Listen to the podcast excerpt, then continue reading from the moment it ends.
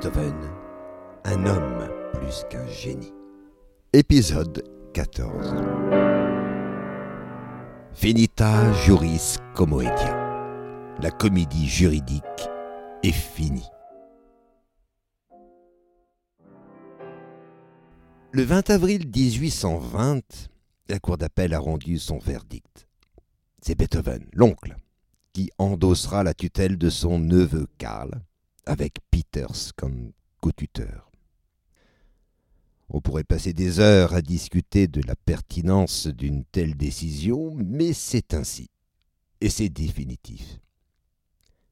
Cela aurait pu clore une fois pour toutes le chapitre juridique de l'affaire de la tutelle, mais non.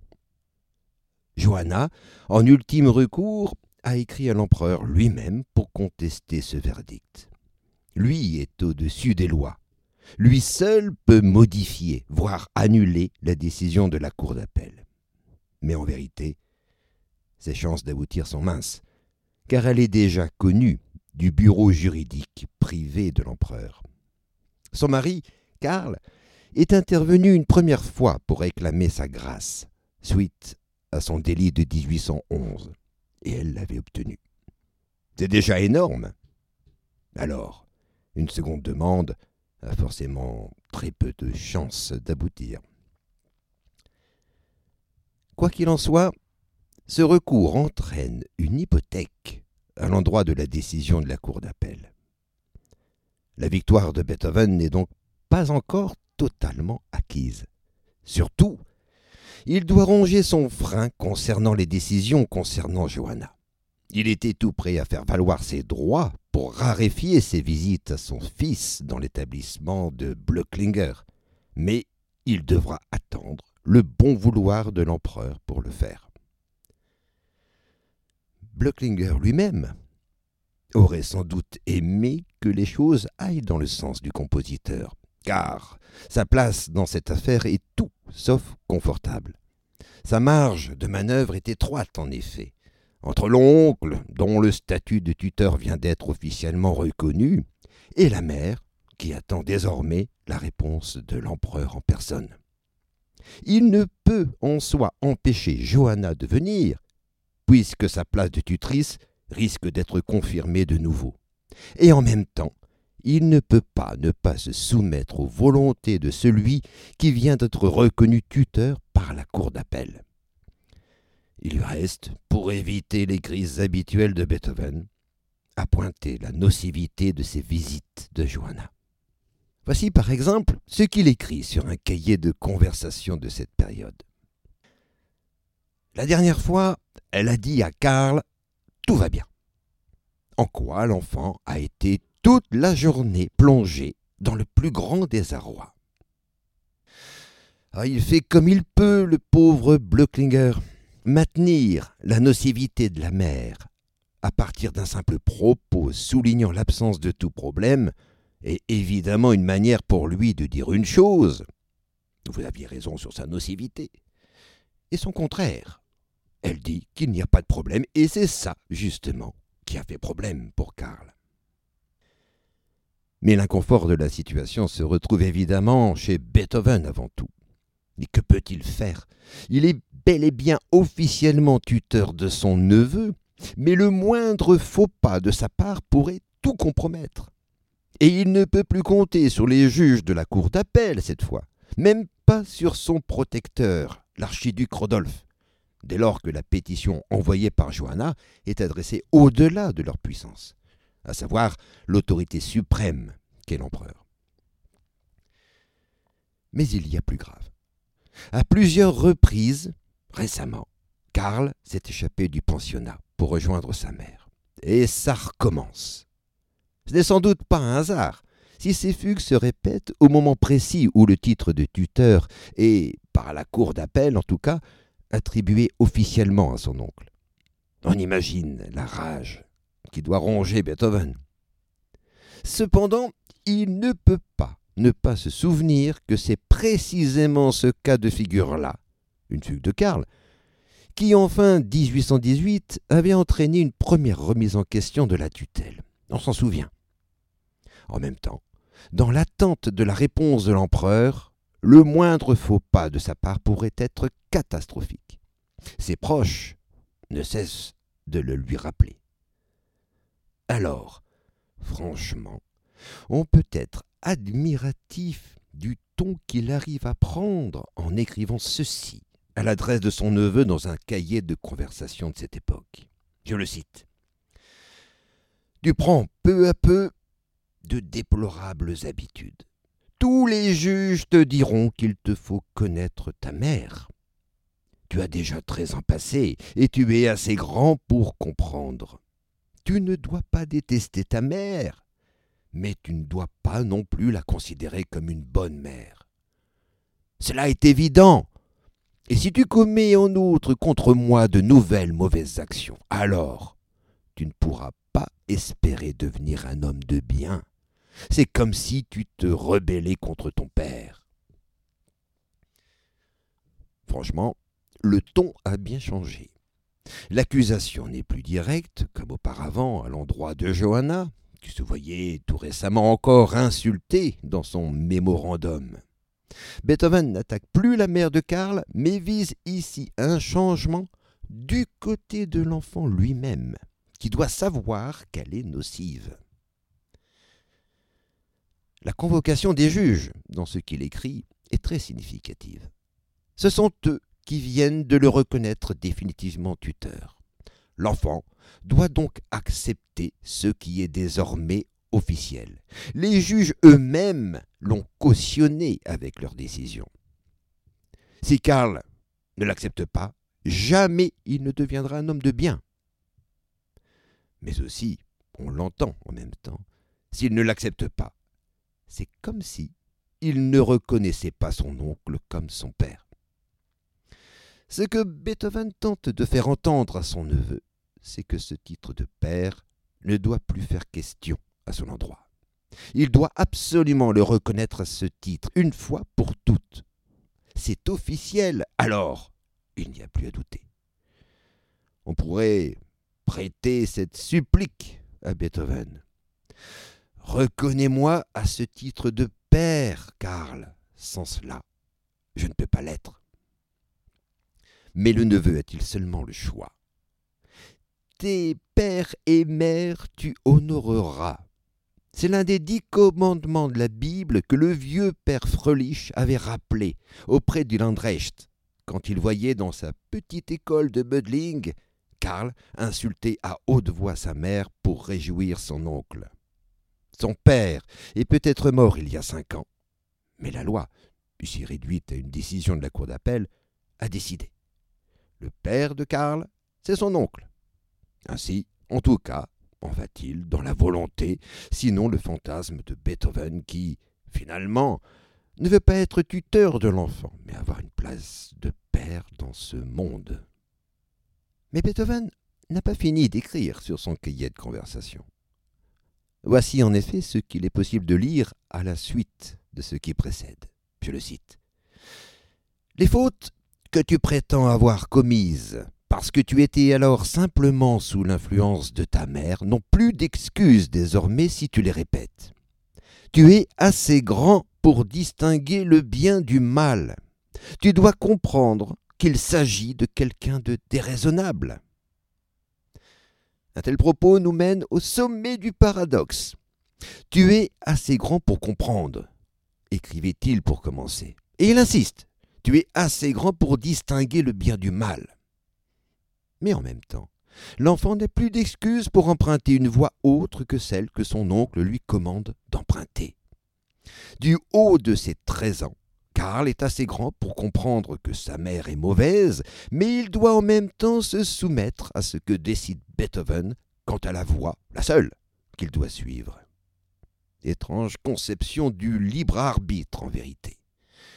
Karl est désormais assez grand pour se soumettre à son oncle, le côté du bien, comme il se soumettait jusqu'alors à sa mère, le côté du mal.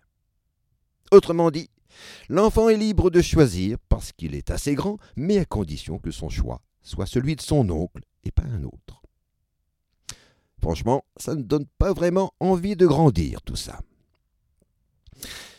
Tout cela est écrit de la main de Beethoven sur un cahier de conversation. Et on peut se demander pourquoi. Pourquoi ne pas le lui avoir dit simplement, à voix haute? Au vu de tout ce qu'on a pu lire venant de lui, il faut reconnaître qu'il est difficile de l'imaginer tenir un tel discours aussi paternaliste oralement à son neveu.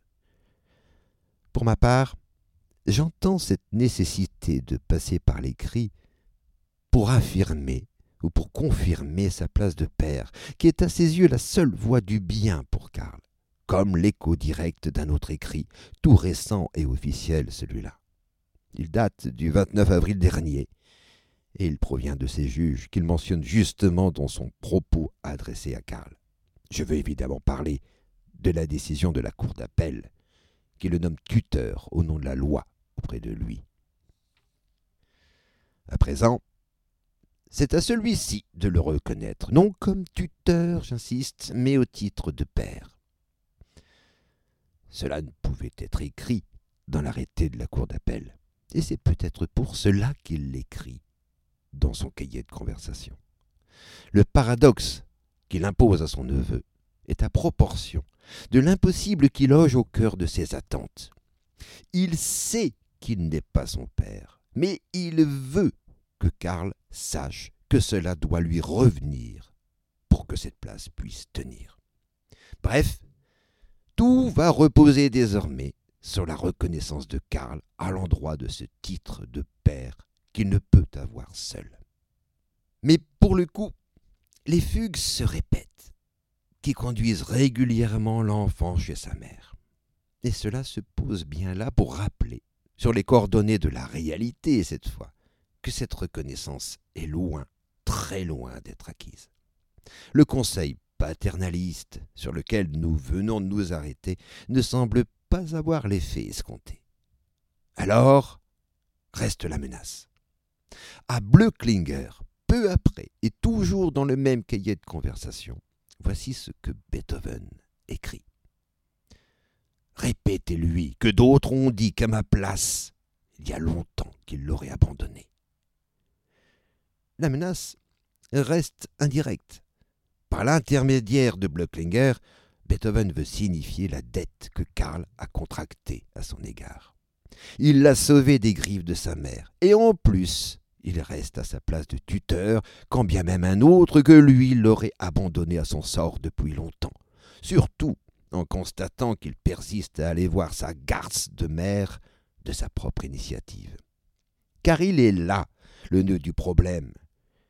Sur les visites de Johanna, il gardait et garde encore un contrôle, en pouvant les raréfier à sa convenance, au nom de son statut désormais officiel de tuteur, même si celui-ci ne sera définitif qu'après la réponse de l'empereur.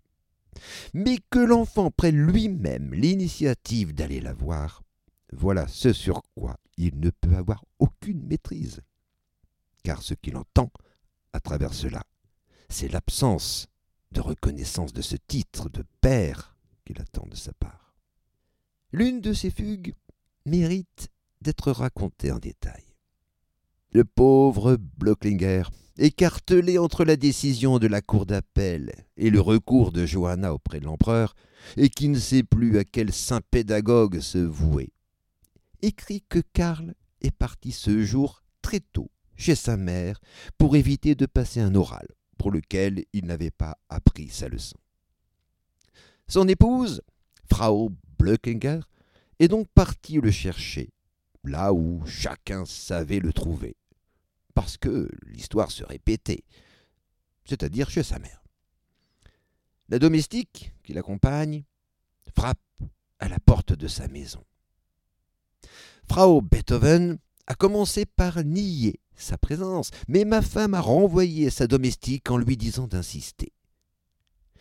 Elle a fini par le ramener à ma femme, après lui avoir fait promettre qu'elle me demanderait de ne pas le punir.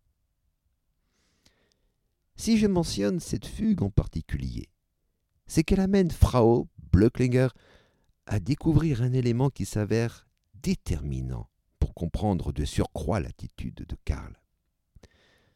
Ce qu'elle découvre est par ailleurs confirmation de ce que son mari supposait déjà.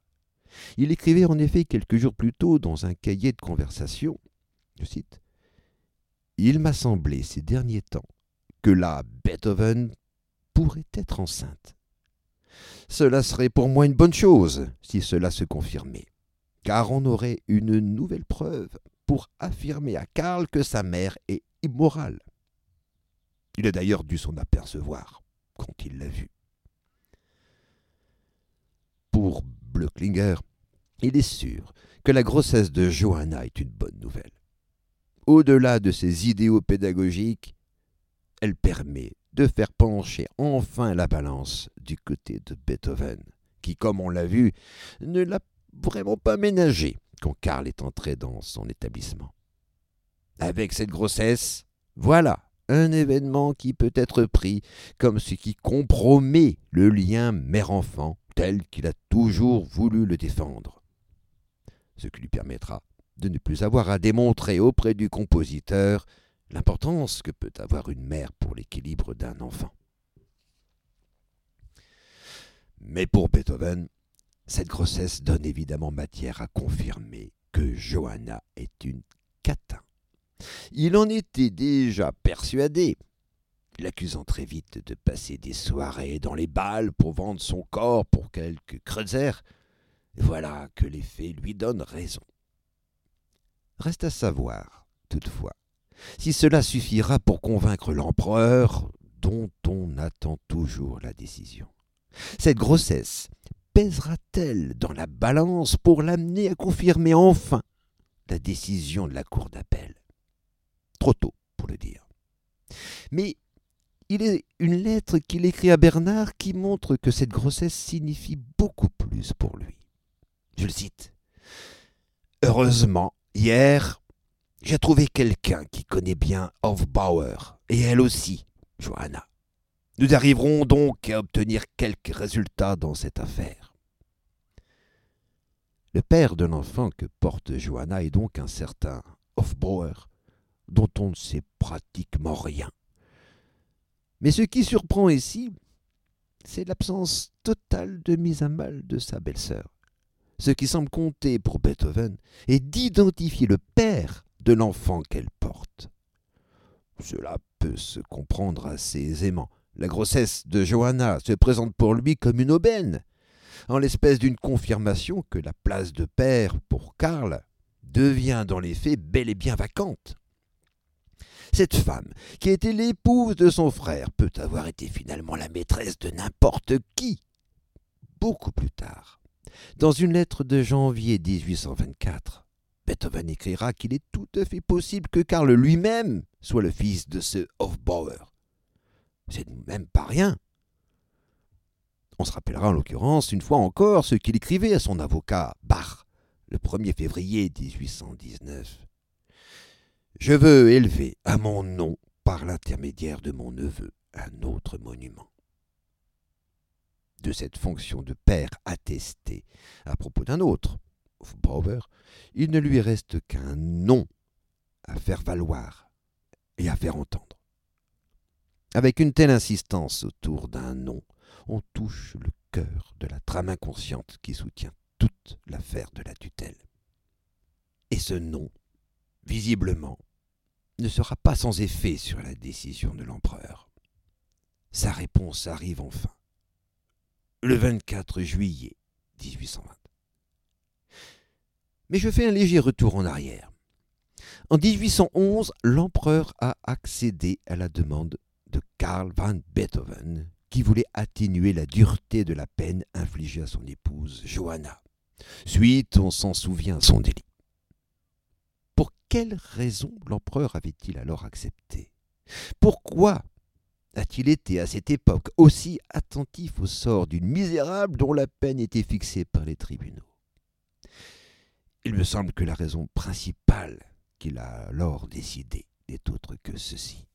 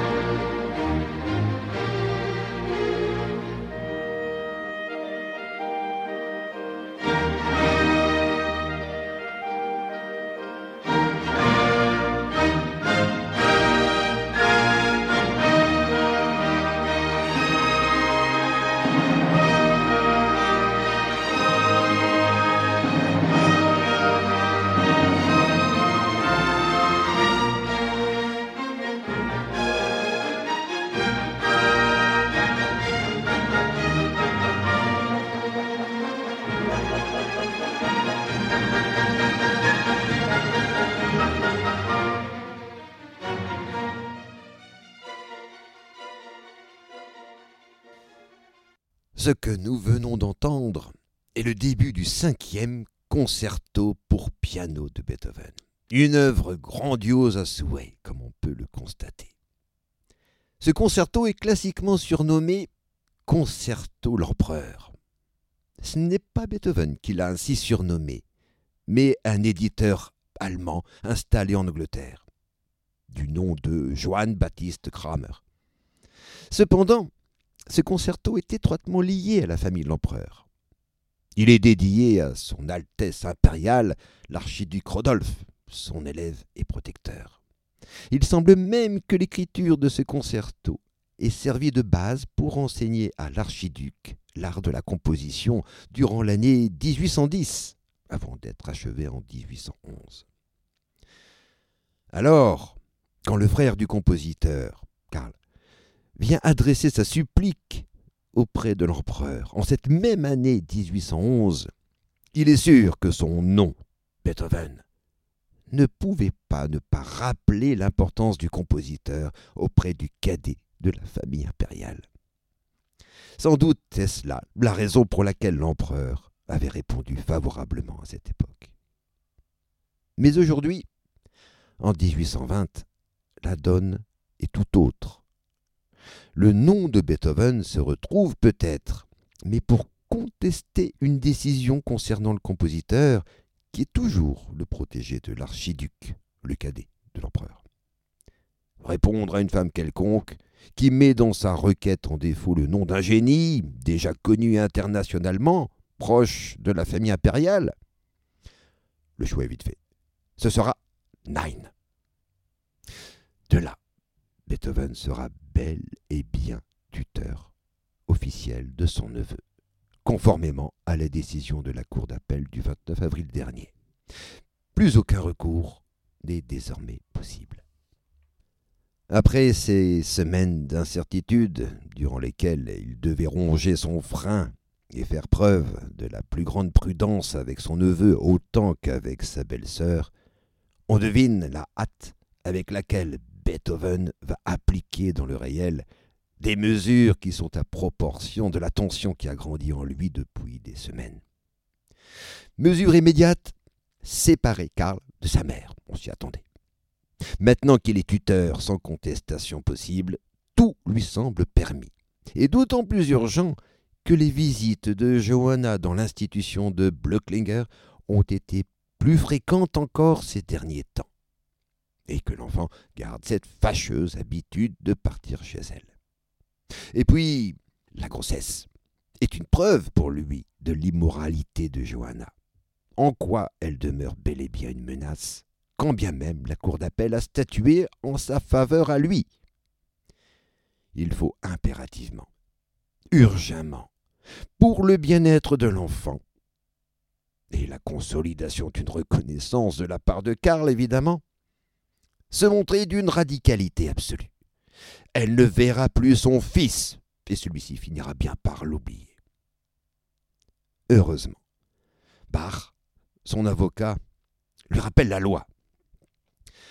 On ne peut interdire à la mère toute relation avec son fils en s'appuyant sur la décision de la Cour d'appel, car sa mère, tant qu'on ne l'aura pas légalement reconnu coupable d'inconduite ou même d'un crime, a toujours le droit de voir l'enfant.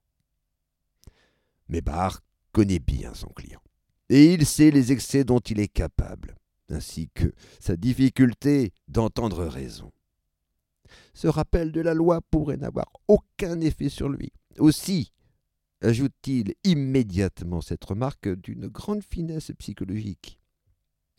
À qui, d'ailleurs, servirait cette interdiction?